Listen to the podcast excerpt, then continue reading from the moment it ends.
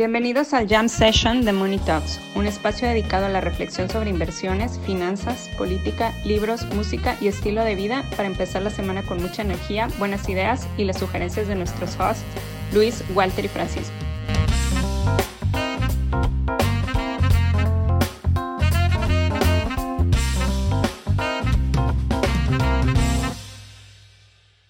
Ajá. Pero sí, siempre he sido de perros. Ya. Ya, ya, ya. Este. Es que como este güey dijo de acostarse con un cachorrito, dije, pues a lo mejor ahí Luis tiene, no sé, un, no sé, güey, un pastor No, el, el, el tweet es de, el tweet es de Slope of Hope, Ajá. este, pendiente de la esperanza, que pues es un permaver, este, pues es de los más permavers que hay en, en Twitter. O sea, hasta dice que Zero Hedge es un, este, imbécil ya vendido, ajá. Vendido Ajá, al o sea. Zero Hedge es, es vendido a Goldman Sachs y es poca cosa. Este, y, o sea, imagínate su permaverés. O sea, sí le gana a González, güey. Y está, o sea, estaba poniendo cosas así de ver cómo el mercado colapsa, este, super felicidad. Ver cómo el mercado colapsa con un whisky fino en la sala de mi casa, super doble felicidad. O A sea, ver, ¿cuál, cuál, cuál colapso, güey? Ajá. pues es lo que yo digo. ¿Cuál Tronaron dos colapso? bancos, güey. 2%, por favor. Ajá, güey. O sea, sea, ninguno de esos bancos fue sistémico. Eh, Por ahora. a Por ver, ahora. Ahí, ahí está, está, está el, o sea, están levantando un, un, un, pues un, una preocupación, ¿no? Que es que los activos que tienen los bancos en la panza, este, pues están perdiendo lana con la subida de tasas, ¿no? Este, digo, no es algo que pasó ayer o que pasó antier, ya va pasando un buen rato, pero pues ahorita alguien ya está quebrando por eso. Mira, che- checa este mensaje. ¿Estás usando Silicon Valley Bank? Este, no, estamos, estamos buscando otro banco. Contesta la otra parte del mensaje y luego le vuelven a contestar. Nuestra visión es que esto es una, algo que está pasando en el sector y le estamos aconsejando a los founders no usar bancos por ahora. Estamos juntando todo nuestro capital en, en, y vamos a ejecutar una transacción en Bash comprando tarjetas de regalo de Starbucks porque Starbucks es más estable que los bancos.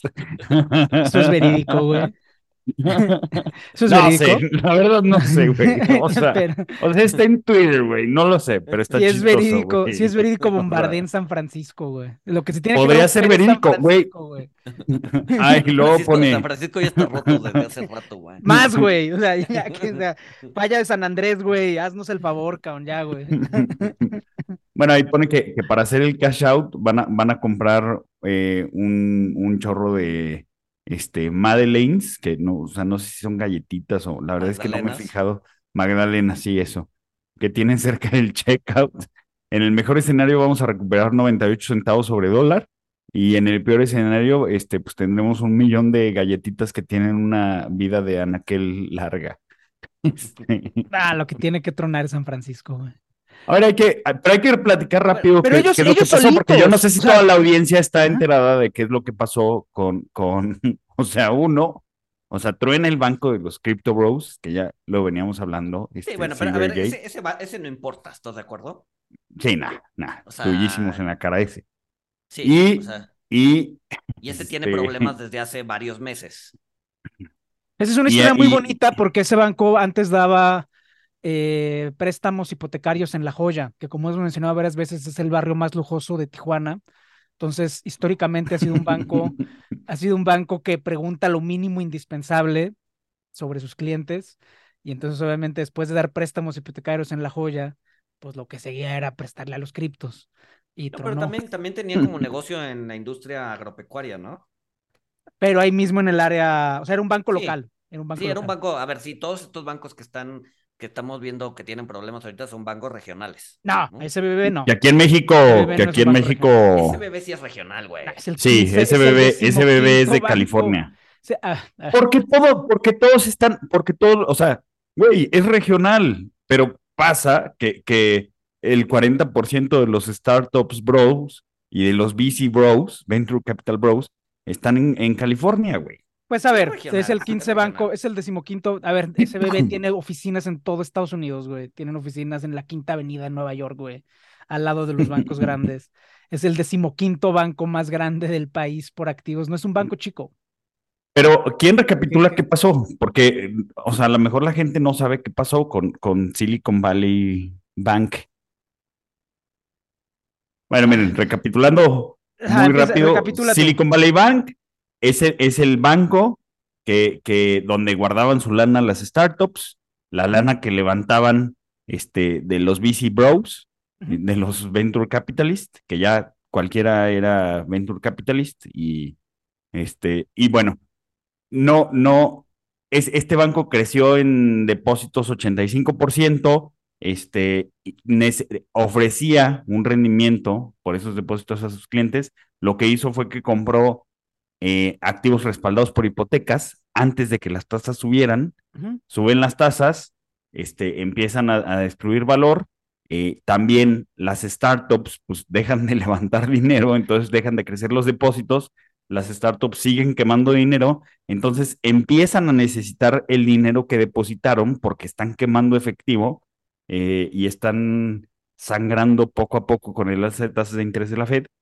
Entonces, eh, el banco, Silicon Valley Bank, eh, tuvo que vender estos, estos activos respaldados por hipotecas con pérdidas. Eh, lo- los, los startuperos se asustan. Además, Peter Thiel, este, o sea, el, el dios de los VCs, les dice a todos sus cuates, Oigan, ¿saben qué? Este, estos güeyes son unos estúpidos porque perdieron 1.8 billions eh, en su operación, esta pendeja de los activos respaldados por hipotecas. Hay que sacar nuestro dinero de ahí. Pero no se preocupen, no va a pasar nada. Eso- es eso- eso- seguro que retiramos nuestro dinero de ahí. Todos Huevos, tiempo. corrida bancaria, todos al mismo No, tiempo corrida bacta- y bancaria, corrida bancaria. O sea, pero sí. Sí, Eso fue no lo una que- corrida bancaria, obviamente el banco se queda sin dinero líquido. A ver, el banco es, ¿qué, qué es otra vez la diferencia entre solvencia y liquidez? ¿No? El banco es solvente, tiene 210 billones de activos contra 175 billones de pasivos. ¿no? O sea, el banco... Vamos a revisar los libros. Sí, a ver, bueno, eso es, lo, eso es lo que dicen sus estados financieros a cierre de año, ¿no? Ah, Vamos a asumir que pues, es empresa pública y por lo tanto está regulado, etcétera, etcétera, ¿no? Eh, o sea, el banco es solvente, tiene Era. los activos... Era. eh, eh, Era. Era. Ajá. El banco en papel es solvente. El banco en papel es solvente.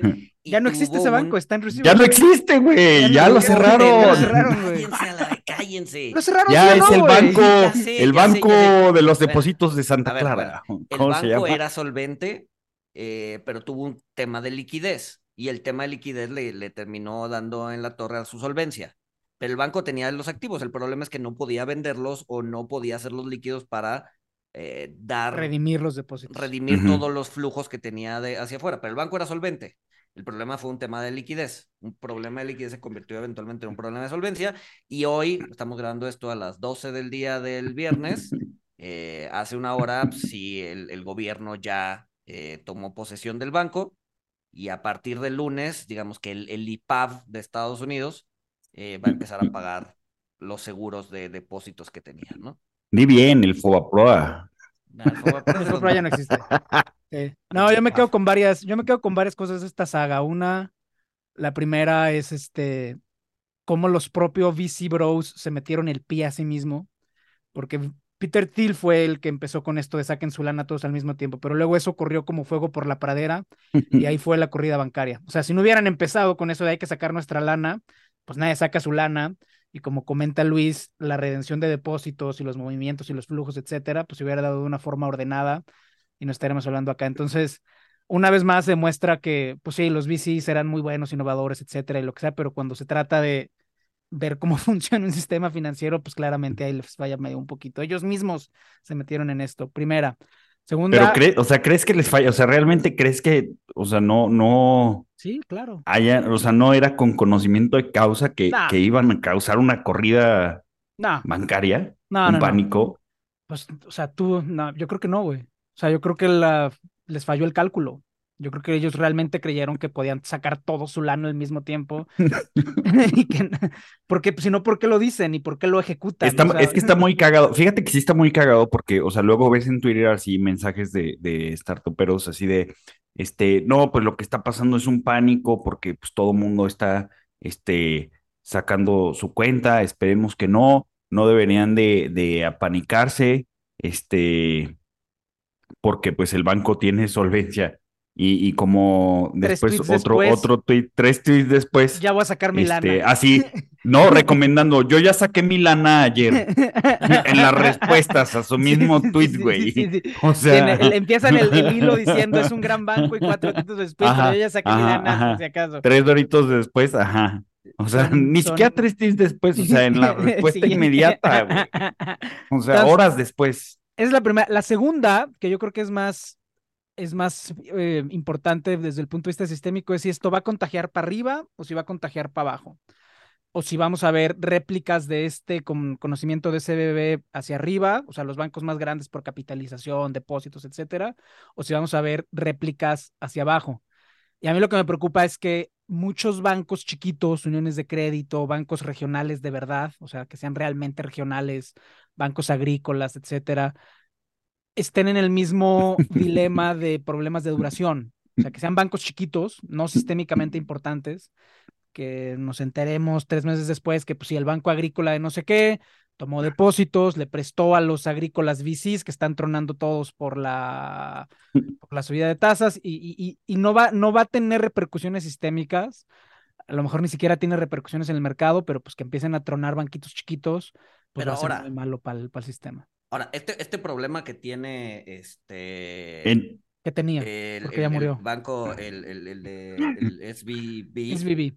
ya lo, o sea, lo tienen los demás bancos. O sea, si vemos como el total del equity, pues prácticamente el 40% del total del equity de Bank of America ya está, o sea, está en, en, en pérdidas no realizadas de activos held to maturity. O sea, o sea, es, es, o sea, y Bank of America sí es, es, es Big Four, ¿no? Ujú. está dentro de los, de los cuatro bancos más grandes de Estados Unidos. Entonces, o sea, ya prácticamente la mitad de su equity ya se, o sea, se evaporó a raíz de la subida de tasas. Entonces, entonces sí es, o sea, puta, güey. Entonces lo, lo de Starbucks, lo de las tarjetas de regalo de Starbucks, yo creo que sí es real, güey. O sea, ¿A ustedes los han intentado extorsionar alguna vez por teléfono en Estados Unidos? No. ¿No? Bueno, No. a mí una vez me intentaron extorsionar.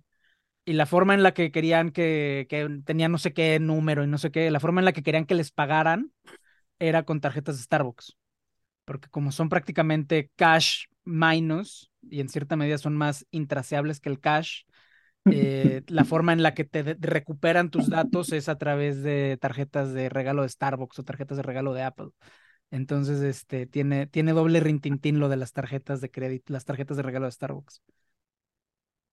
Bueno, el punto es que, eh, o sea, puede haber bancos más grandes que estén pasando lo mismo que están pasando estos bancos pequeños. El problema es que estos bancos pequeños, pues, o sea, tienen algunas particularidades especiales, pero el problema de subida de tasas, reservas cayendo, eh, pues eso lo está teniendo todo el mundo. Pues sí, pero Yo como tú dices, es son no realizadas. Son no realizadas. O sea, Pues sí, bueno, son y no si es en el Health to. Maturity. A ver, una cosa es No, tenerlas realizadas pero en el es que- portafolio health- Una cosa es tenerlas en el Health to Maturity y otra cosa es en el trading. En el, en el fíjate que está cagado porque, porque aquí nos damos cuenta, o sea, que hemos aprendido en los últimos dos años.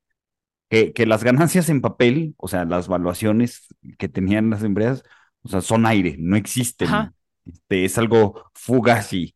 Este, pero las pérdidas, las pérdidas en papel, o sea, estas pérdidas de, en activos held to maturity, son, re- son muy reales, güey. Sí. Te pueden llevar a la, te Es que pueden llevar a la mierda, güey. Es un idiotez contable, o sea, al final del día es un idiotez, o sea, decir que tienes un, un, un, bono listo para venderse o un bono listo, o sea, que te lo vas a quedar en la panza, si, si de repente tienes que echar mano del capital para cubrir salidas, pues no hay contabilidad que te aguante la necesidad de flujo, güey. O sea, tienes que tener, eh, tienes que salir a vender tus held to maturities, güey. Sí, Si no Sí, quiebras. sí, sí. o sea, sí, sí, sí, sí, sí, sí. Pero pues técnicamente para eso tienen los radios de solvencia y liquidez, para que no te pase eso y estás holgado, y, lo- etcétera. y los stress test, ¿no? Los estrés tests valen madre. Los estrés tests están diseñados, o sea, y eso te lo puedo, eso me- con conocimiento de causa. Los estrés tests son, pues, este, eh, son un, A toro pasado. son un toro, son un centro de costo para los bancos. Entonces, este, los estrés test un poco como que, ajá, pero pues con los radios de solvencia y de liquidez ahí te das una cuenta de quién puede aguantar y quién no. Más bien el tema es, esto es como poner presas, ¿no? Tú pones una presa creyendo que nunca se va a romper y se rompe y luego pones una presa más fuerte y luego también se rompe y luego pones otra presa y se vuelve a romper. Entonces llega un momento en el que pues hay trancazos que no aguanta nada. Pero yo creo que, o sea, yo, yo insisto, o sea, en este momento yo creo que los, los grandes, o sea, del top 14 para arriba, porque este es top 15, o sea, ya no era, o sea, ya era primera división. O sea, si fuera una liga de fútbol, sería Que primera dicen, división. que, di- o sea, que Si fuera dicen, una liga que de dicen fútbol que si era too big to fail. ¿Eh? Sí, no importa. Sí, si fuera liga de, liga de fútbol sería el Necaxa. Ándale, ajá. Sí, Entonces pero no pues es importa. primera división. O sea, ya, es- o sea, ya. Ajá, sí, pero aquí en. Aguascalientes, pues sí hay gente que sí le va al Necaxa, güey. Que sí va a Pues los Aguascalientes partidos. son Walter y Guiños, guiños. Que yo no le voy al Necaxa, güey. Ajá. ¿Todavía Ajá, existe el exacto, Necaxa? güey. Este, pues, creo Sí. que sí, no Sí. sé, la verdad es que no, no soy futbolero, güey. entonces No, no sé, pero creo que sí, creo que sí. Pero es, Este- o sea, ya es un banco, pero a ver, yo creo que de los siguientes 14. Se supone que es, y, y se supone que es el too big to fail de, de los capitalistas de riesgo. Sí, sí, sí. O sea, sí, esto sí, esto, o sea, a ver, contagio para abajo, o sea, para los startups y los bicis, Sí, sí, sí. sí va a invier- haber. invierno nuclear. Invierno nuclear. invierno nuclear, o sea, y, lo dijimos, lo que se va a Ya. romper es el Venture Ya habíamos, Capital. Ya Ajá. habíamos dicho que esa era una de las cosas que podía romperse. el- A ver, ¿ya estás contento, cabrón? No, hasta que se rompa. Eh, ¡Ya se rompió, cabrón! No, o sea, ¡Está bajo no, no se control del rompió. A ver, gobierno! No, no, a ver, güey, pero si, hay una, si hay una reunión en, en, en la Fed, si hay una reunión en la Fed como la de tu Big to Fail, ya vas a estar contento, ¿verdad, güey? Vamos viendo, vamos viendo qué pasa. Vamos viendo qué pasa. Te estás poniendo tú mismo en una posición imposible, güey. A Sí, ver, mira, sí, sí, sí. mira, mira, tan, tan, tan, tan no es, tan no es lo sistémico. Tu set de destrucción te está poniendo en una posición imposible de la que nunca No, vas a salir, güey. el, Vas el a quedar punto en de un que algo se rompa no es, no es. Cállate, cállate. El punto de que algo se rompa no es ver el mundo arder, güey. El punto de que algo se rompa es que la FED se detenga y le dé vuelta a su política. Ah, Eso no a va a ver, pasar, güey. Esto, las esto no, a espérense, las probabilidades, las probabilidades de que subieran 50 puntos base ya estaba en 80 hace 24 horas. Cayó Ahorita 50. está en 30. No, está en 50. Pero, pero, no, está bien, pero eso no es detenerse y eso no es darle vuelta a sus políticas. ¿No? Entonces, o sea, No, es que falta, rompa- o sea, la idea de que algo, por eso, la idea de que algo se rompa no es ver que, o sea, acostarme con cachorros y ver, ver el mundo arder y ver gente rica perder su dinero. Ese no es el punto. El la idea de que algo se rompa es que va a la, de que la Fed va a cambiar su, su, su, su política. Y o sea, ¿tú crees entonces- que esto no es un evento tipo long term? Hasta ahorita no, ahorita, hoy, hoy, hoy, hoy, hoy, Sí. con, lo que con lo que tenemos, con lo que sabemos, no. No. Pero con potencial hacerlo. Pues, a ver, No, ni los, eso. los riesgos Yo creo han que sí. aumentado. Es que yo creo han que ya no hay Se han eventos long term. visibilizado. O sea, ahí, ahí digo, un No, poquito a lo ver, que hemos... los riesgos, los riesgos, los riesgos se han visibilizado, ¿no? Este, y eso, y eso ayuda a que aumente el nerviosismo y a que la gente saque su lana del banco y a que, y a que ciertos riesgos se puedan profundizar por este tema de las narrativas y este, por este tema de la reflexibilidad de Soros, en donde, pues sí, las Gua- cosas- Ajá, sí, la retroalimentación. Exacto, exacto, exacto. O sea, ese riesgo ha aumentado. Wildfires. aquí a estar en el punto de inflexión, todavía no estamos en el punto de inflexión. ¿Quién Si la Fed sube más adelante? 25, si la Fed sube 25 en vez de 50, yo creo que ya estamos a nada del punto de inflexión. O sea, y no creo No, que sí, ignoren sí, esto, güey. sí, sí, sí. Sí, no creo, o sea, yo de verdad no creo que lo, lo vayan a ignorar. Güey, ve los... Estamos ve- cerca del. Es que para mí el punto de inflexión no es que no es que se detengan, porque eso ya te lo vienen avisando, es que empiecen a bajar. Es el punto de inflexión.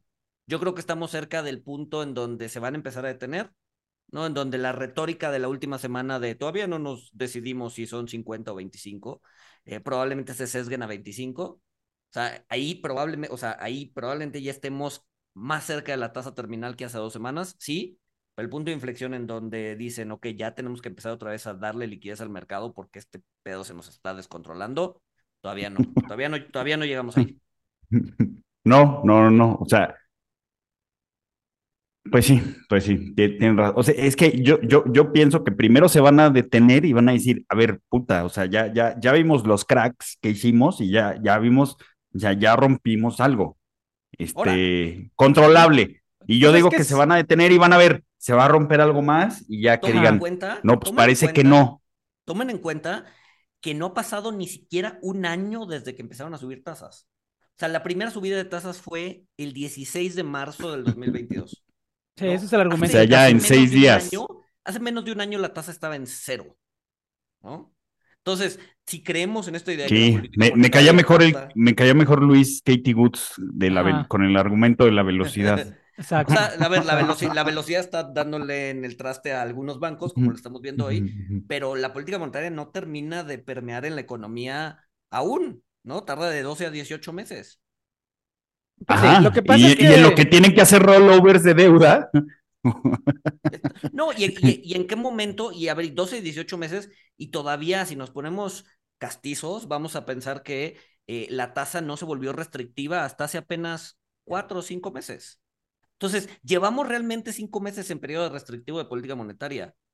¿Eso ya le pega a la economía? ¿Eso ya es suficiente como para que la, la política monetaria haya permeado bien? Pues la respuesta es no, todavía le falta es, suficiente para, para, este, tronar a, los crypto bros para generar, y a los, y a, los VC bros. Sí, o sea, empieza, empiezan, empieza a haber disrupciones, pero esta no es la última que vamos a ver ni la más fuerte.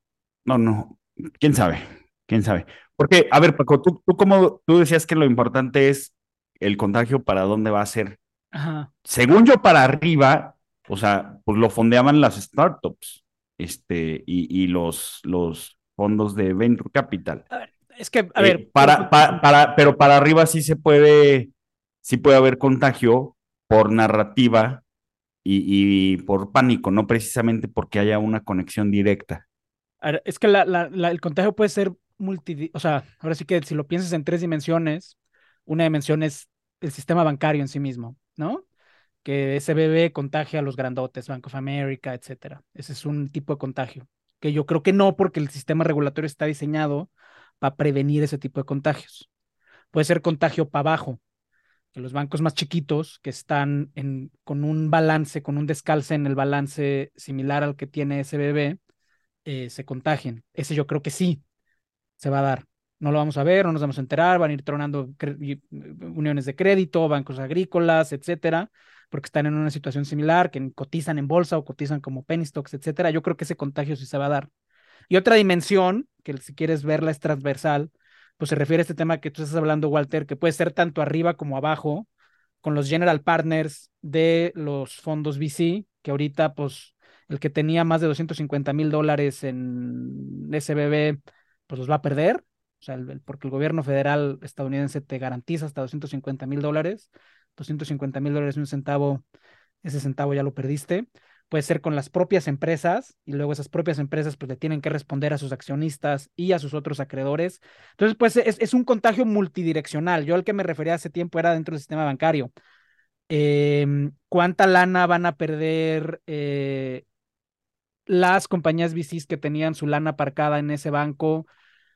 No tengo idea, pero si tenían más de 250 mil dólares, esa lana la van a perder. Y luego en el otro eslabón de la cadena, ¿cuánta lana van a perder los general partners que fondeaban esas VCs que no eran rentables, que se dedicaron a quemar lana?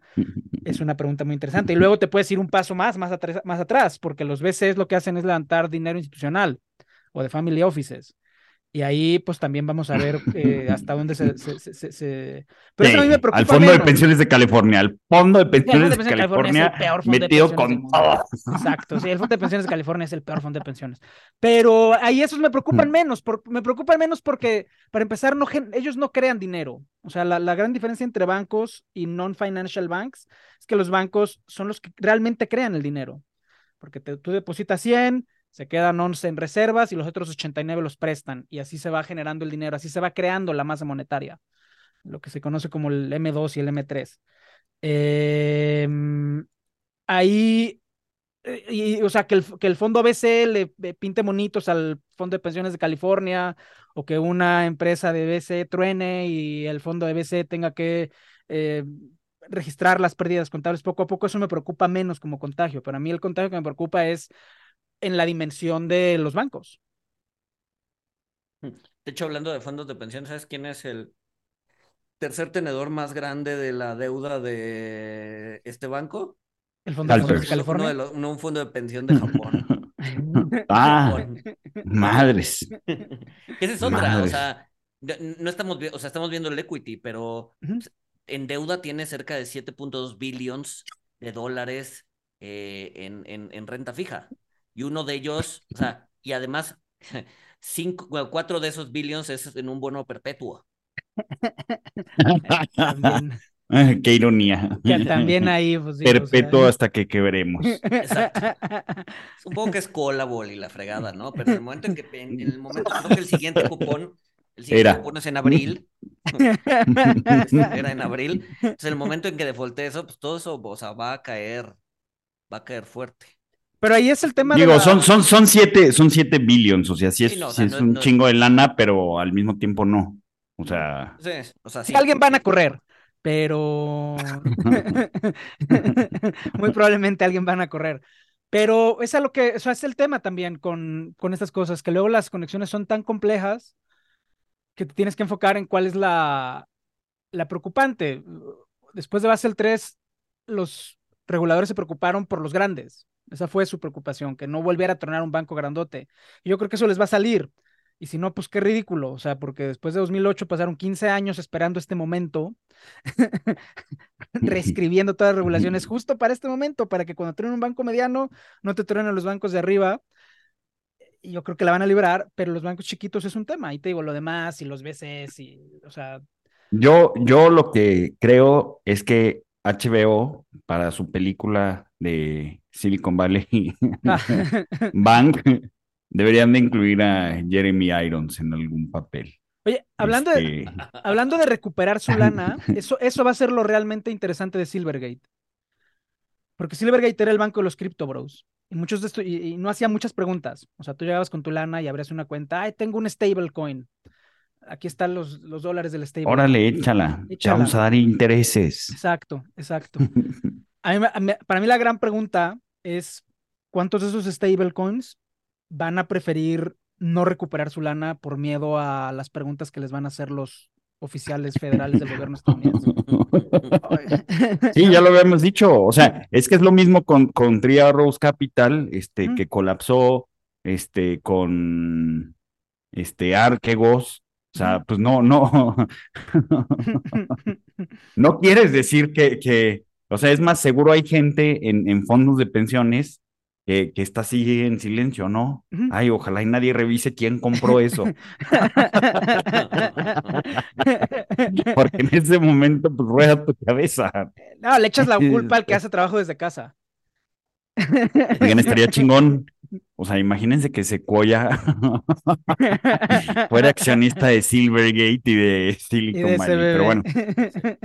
Oigan, Hablando habla- hablando, hablando de criptos, hablando de criptos, chequen, chequen esta, chequen esta historia. Este, un, un, un güey, este, estaba seguro que tenía 7500 bitcoins en su computadora, pero había perdido su computadora. Entonces se gastó 2.5 millones de, dólares en excavaciones en la basura, en permisos con el ayuntamiento. Este, pero bueno, por fin, por fin encontró su, su computadora donde, donde estaba su, su wallet, eh, pero pues lo, lo ojete es que este, no tenía 7500 bitcoins, tenía 7500 bitcoin cash. ¡No! ¿Es en serio esta anécdota? Sí, güey. ¿Y cuánto se gastó? 2.5 millones de dólares, güey.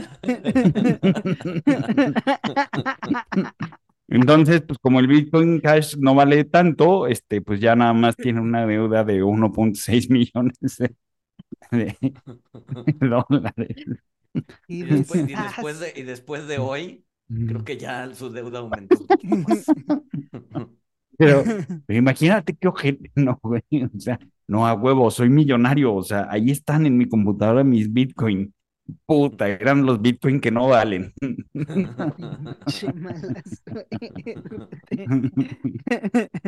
Pues mira, ya ni modo. Pobre señor. Oigan, ¿a ustedes les gusta la Chartreuse, el licor?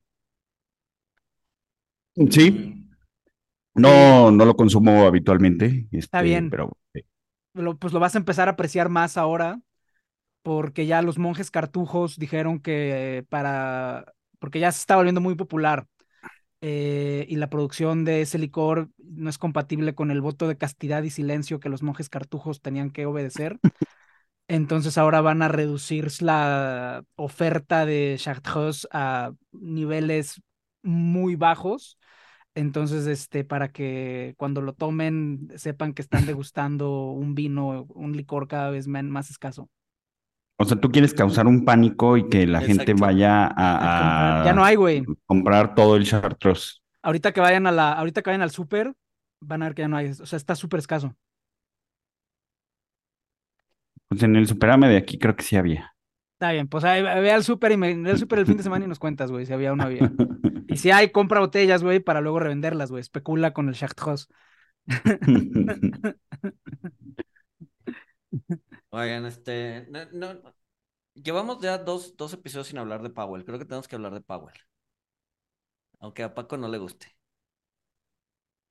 Voy, eh, voy, voy a, eh, dejé mi teléfono en el cuarto al lado, porque en donde están las preguntas y las recomendaciones de la audiencia. Si ustedes hablan de Powell en lo que veo por mi teléfono, ahorita regreso, güey. Dale. Ahorita, ahorita vengo, Pues, está el teléfono en la cocina, güey. Ah, está bien, dale. Ah, bueno, a ver, pues sí, me equivoqué, me equivoqué. Los gobernadores sin voto sí estaban comunicando el O sea, mensaje de Powell. Lo, lo, lo, lo, lo, lo, lo dices cuando Francisco no está para que no te diga nada. Ajá, ajá. Pues se fue, güey. ¿Qué, qué? O sea, no es mi culpa. Este, pero pues sí me sorprendió, güey. O sea, sí me sorprendió porque otra vez se vuelve a poner eh, bastante duro. O sea, y yo no sé para qué. Si ya, o sea, si ya las probabilidades que tenía el mercado de que bajaran en el segundo semestre, pues ya eran cero. O sea, ya se había permeado eso. Este, no, no lo noté tan duro como en septiembre. Este, pero pues me, me, o, qué es lo que sabe, no sé, me llamó mucho la atención porque, como tú lo has dicho, Luis, pues es, eh, o sea, el dato de febrero es un dato, o sea, puede, puede, este, ajustarse o cambiar o tener errores de muestreo o errores estadísticos. Entonces, la verdad es que sí, sí me sorprende que, eh, o sea, habiendo logrado tanto, o sea, cuando el, el mercado ya no priceaba bajas para el segundo semestre, este pues sí, se, ha- se haya vuelto a, endurecer y, y, pues abra, haya abierto la puerta a, a una tasa terminal de del 6%, ¿no? Y otra vez me empezaron a preocupar los, los wildfires, este, que, pues bueno, vamos a ver qué pasa, porque pues ahorita la probabilidad de 50 puntos base ya se bajó, este, los treasuries de 10 años están en 370, 375, creo, el de dos años que había tocado el 5 y que tenía preocupado a, a todo el mundo, este, no lo he visto, pero pues ya también se, se bajó, este, el mercado se está haciendo pedazos. Yo creo que abrieron, o sea, cuando, cuando dijo que no habían decidido, que estaban viendo y la fregada, o sea, yo creo que todo esta, lo que está pasando con el banco, que si bien no es sistémico, eh, pues quieres evitar eh, generar presiones extras hacia adelante y la verdad es que una diferencia entre 25 y 50, no, no sé, además, además de que ya la bajaste 25, digo, ya la subiste 25, eh, ¿por qué re- o sea, reacelerar el ritmo? Ajá, O ajá. sea, siento, siento, siento que van a ser 25. Yo también no- siento que van a ser 25 por el reporte de empleo.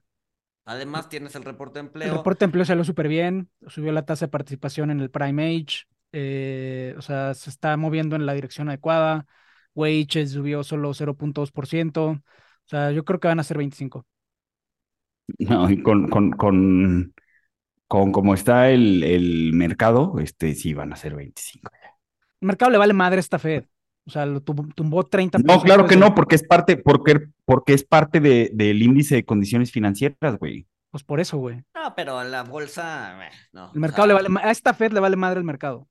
Hasta, hasta, Cayó hasta ahorita. 30% desde el pico, güey. O O sea, ahorita sí, estoy de acuerdo. Ah, por eso, no, no, no, no, o sea, pero le impo- o sea, a ver, si, Le si, vale si el mercado, no, si el mercado sube, si el mercado sube, eh, como es parte del índice de condiciones financieras, el índice de condiciones financieras se, se torna con condiciones financieras laxas, ujú. este, o más líquidas, entonces, y no es lo que quieren ver.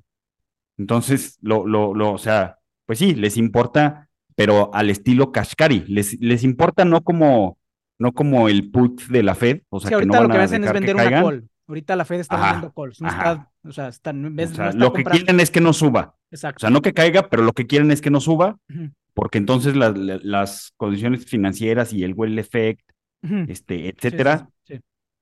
les pone el escenario más complicado para que la inflación baje. Entonces, lo que, o sea, creo que lo que sí quieren es que no suba, no que Sí, sí, sí, sí, crashe, Sí. pero creo que lo que quieren indirectamente es que no suba. Sí, sí, sí, ahí sí coincido contigo. Sí. Sí, no, pero, pero, pero esta Fed, ah, o sea, hasta que no pase algo serio, serio, serio, serio, serio, O sea, parar. No sé, no, el mercado le vale madres.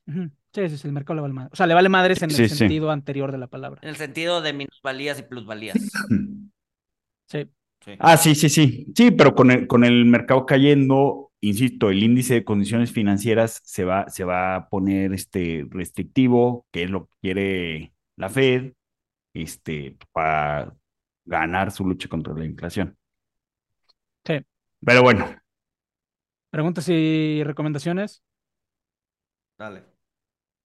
Primera pregunta de Toro Azul. ¿Es bueno o malo que Pemex tenga ganancias o ya debe todo? Es bueno. Eh, ¿Es siguiente bueno o malo que Pemex tenga ganancias? ¿Cómo? Porque Pemex reportó ganancias, ¿no? O va a reportar Pues- ganancias. O... Pues yo creo que es bueno, ¿no? Pues a ver, sigue teniendo, o sea, sigue estando muy mal, pero pues es bueno que reporte ganancias, ¿no? Pues yo creo que sí. Indicadores económicos Ahora, releva- es una- bueno. una- una ya había dicho Paco. Un- Una cosa es que eh, reporte ganancias en un trimestre y otra cosa es que en el acumulado tenga capital positivo, que en algún momento tuvo capital negativo, ¿no? Sí, O sea, una cosa es en el acumulado y otra cosa es lo que pasa en el trimestre. sí. ¿Cuáles son los indicadores económicos relevantes para las acciones? Ninguno. Em, eh, hablé con un doctor en economía de mi universidad y mencionó el uso de fractales para los modelos de evaluación. La pregunta es, ¿estaba nada más blofeando o sí los ocupan en el mercado? Ah, Pues yo he visto, yo he visto que los ocupan, pero sigue siendo un poco esotérico, ¿no? Sigue siendo todavía una, eh, como las drogas. Hay quien las usa, hay quienes no. Y son esotéricas. Sí, o sea, a- un- un- una, una de las, de las aplicaciones que he visto que usan en análisis es para medir la complejidad dentro del mercado, ¿no? Entre el mercado presente más complejidad, eh, tiende a ser más eh, eficiente, ¿no? En el mercado, cuando el mercado pierde complejidad, eh, complejidad fractal, ¿no? Sí- y utilizan varias métricas, eh, entonces el mercado eh, deja de ser eficiente, ¿no? Entonces, como una métrica de eficiencia en el mercado y por, eh, digamos que algunas métricas de fractalidad, si se puede decir así, eh, sirven o las usan bastante, ¿no? Suena, suena a brujería, pero yo creo que los fractales están muy interesante este, No, en ver, otras cosas. Suena, los suena- mercados. suena bastante obvio, ¿no? O sea, si, o sea, si, si, si algo pierde complejidad, pues deja de ser eficiente. O sea, si hay dos personas tradeando una cosa, ya no, o sea, el mercado deja de ser eficiente. Cuando todo se correlaciona, el mercado deja de ser eficiente, deja de ser complejo. ¿Por qué? Porque todo va para arriba todo va para abajo. En el mercado en que, en el momento en que todo se vuelve complejo o que no es claro hacia dónde va, pues el mercado cada vez se vuelve más eficiente. Hmm. No es como Sí, sí, sí, sí. de Suena interesante, güey. ¿no? No lo conocía y suena Pero interesante. sí, o sea, hay gente que sí lo usa. Ok. Eh, explicación sencilla de por qué soy un CFA por error, pues pregúntenle eso a los que me dieron la designación. Eh, O sea, lo que... Lo que, lo Pero, que pero ¿por qué te presentas tú por error, güey? O sea, lo que en algún momento decías es que el error de hacerte CFA es del instituto y no de ti. Exacto, güey. Échenle la culpa a ellos. A ver, este, recomendaciones de, de la audiencia. Tenemos la primera, que es una recomendación mamadora de Cristian, que es visitar Ushuaia antes de que colapse por el cambio climático. Yo nunca he ido a Ushuaia, pero tengo muchas ganas. Em, y tenemos una recomendación muy buena, que a mí me dio mucho gusto que surgiera, porque se está formando una comunidad alrededor del manga en la, y del anime en, en Twitter. Se pusieron a platicar ahí en el hilo y, y quedó muy bien. Tenemos un par de recomendaciones de anime. A lo mejor el próximo evento que hacemos es alrededor del anime. Si alguien tiene alguna idea sobre eso o algo, contáctenos y a ver cómo le damos forma. Pero bueno, de anime Ajá. tenemos una Me recomendación. dices cómo queda.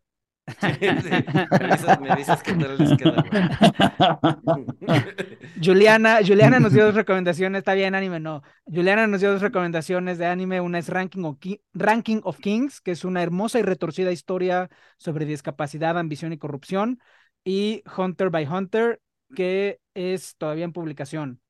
Eh, y Omar nos recomendó Attack of Titans, que tiene seis de los 25 mejores episodios de la historia según IMDb y que duplica a Game of Thrones en los episodios en esa lista. Y antes de empezar el programa, nuestro querido amigo Chelito de Mérida, en este contexto de los bancos y de VC, etcétera, nos recomendó un libro, no sé si ustedes ya lo leyeron, The Secrets of Sand Hill Road de Scott Cooper, espero estarlo pronunciando bien, eh, que es un managing partner de Andreessen Horowitz y explica muy bien a detalle en qué consiste un fondo de capital de riesgo, cómo funciona, cómo se fondea, su ciclo de vida, la relación con los emprendedores y aporta una perspectiva desde la simetría que existe entre los VCs y los emprendedores. Eh, creo que yo no lo he leído, pero por como lo describió Chelito, creo que es una, una muy buena recomendación.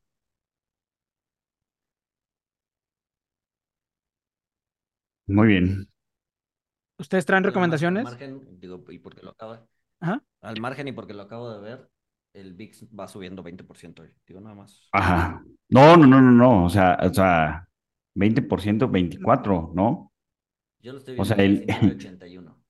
O sea, el VIX prácticamente, este, o sea, yo, yo lo estoy viendo en, en 28, o sea, en dos días, dos días lleva 30%. 50%, ajá. O sea, se está estresando duro el mercado, entonces es una recomendación vieja, pero vale la pena. Vean, vuelvan a ver, y si no la han visto, véanla. Margin Call. El Y papel de Jeremy Taleb. Irons, Leana Taleb. Son las recomendaciones de base de. impresionante. Son las recomendaciones de base de. Walter. Leana Taleb y vean Margin Call. Y los Simpson. Y, y No, South es un, es un, es un buen, es un buen fin de semana para ver Margin Call. A ver, la, la, la, la frase de, de John Tolt que dice, estamos, estamos vendiendo, o sea, esto lo dice después de que saben que tienen una pila de basura prácticamente, este, porque le dicen, distinto, vamos a vender no caca al tienen- mercado. Y él dice, una pila de basura.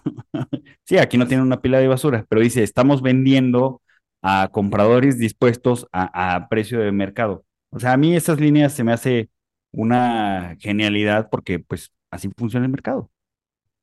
Pues sí. Este. Sí, sí, pero pues, es, es- sí es bien distinto esto, ¿no? yo creo que. Sí, sí, sí, sí, sí es muy distinto. Pero siempre que el VIX brinca, es buen día para ver eso.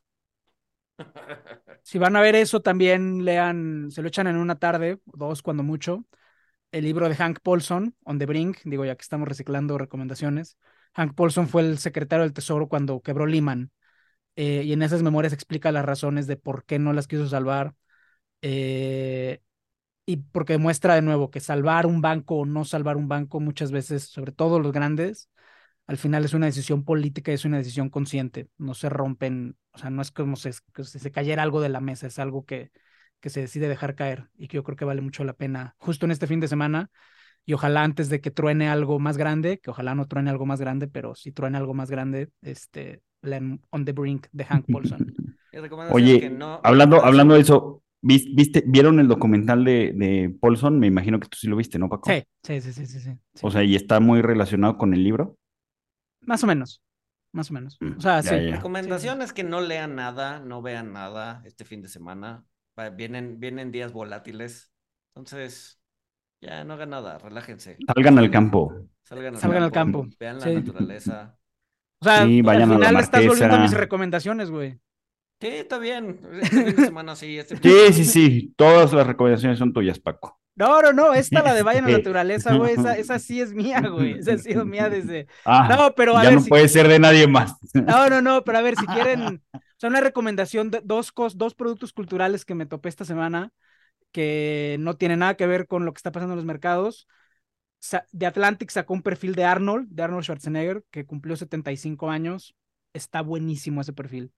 Este, sobre la vida de Arnold Schwarzenegger y en qué está ahorita, vale mucho la pena. Y un discazo que encontré eh, de música afromexicana que se llama Candombe, de un grupo que se llama Sicarú, eh, que es música afromexicana en cuarteto de cuerdas, en cuarteto de guitarras. Es un discazo excelente, o sea, si van a escuchar un, algo nuevo y que un poco entre nuevo, tranquilo, interesante, novedoso, poco común, Candombe de Sicarú, discazo, cabrón. Muy bien. ¿Qué más? Mm, Pues nada, nada. Este, el mercado está cayendo 1.72%. Este, disfruten su fin de semana. Que, que- que a ver, cuando nos escuchen va a ser lunes, entonces más bien esperemos que hayan disfrutado su fin de semana. Ajá, esperemos que hayan disfrutado su, su fin de semana. ¿Ustedes qué van a hacer el fin de Este- semana? Ah, No sé, pero mm, ir a la naturaleza es una idea grandiosa. Este, recomendación, recomendación perpetua de Francisco Vázquez. exacto. Sí, yo voy a ir a escalar, voy a ir a Gilotepec el domingo. Este, y es la primera vez que voy, es un lugar de escalada cercano aquí a la Ciudad de México, entonces este, esperemos que se ponga bien. Y el día de mañana tenemos, porque ya, ya ven que va a haber el eclipse ahora en Campeche en octubre. Este, vamos a hacer las primeras prácticas para el eclipse. eh, entonces, pues ahí vamos a, a tomarle fotografías al sol a ver si se deja. Lo mejor que puedes hacer es verlo de manera directa con el telescopio, güey. Con este telescopio sí, con este telescopio como tiene el filtro, sí es este, sí da. Pero hay- luego hay gente bien meca que, el- o sea, que lo ven directo, güey, o sea, igual, o sea, porque el, con el, el problema cuando intentas ver el sol, un problema es la luz que te deja ciego. Y eso ¿Tú ya te crees? pones tus lentes. ese es un problema, es que tienes, do- tienes dos problemas. Y, y el otro problema, que probablemente sea más grave, porque luego pinches telescopios son carísimos, es que aunque tú no te quedes ciego, fundes el telescopio, güey. O sea, la luz del sol funde las, los engranajes internos del telescopio. Hemos visto telescopios de 100 mil pesos que el, el- el dueño así, ah, sí, le pongo un filtro ya no pasa nada. No, güey, lo quemaste por dentro. Entonces no vean al sol, no vean al sol directamente, o si lo van a hacer, véanlo con el equipo adecuado. No, o pónganse, o pónganse crema protectora en los ojos, güey. De Pero ¿cómo le pones 50 crema protectora al, al telescopio, güey? Ah, también, güey, crema protectora al telescopio. Y listo, güey. Ya no pasa nada, ya no se quema, güey. Pero bueno,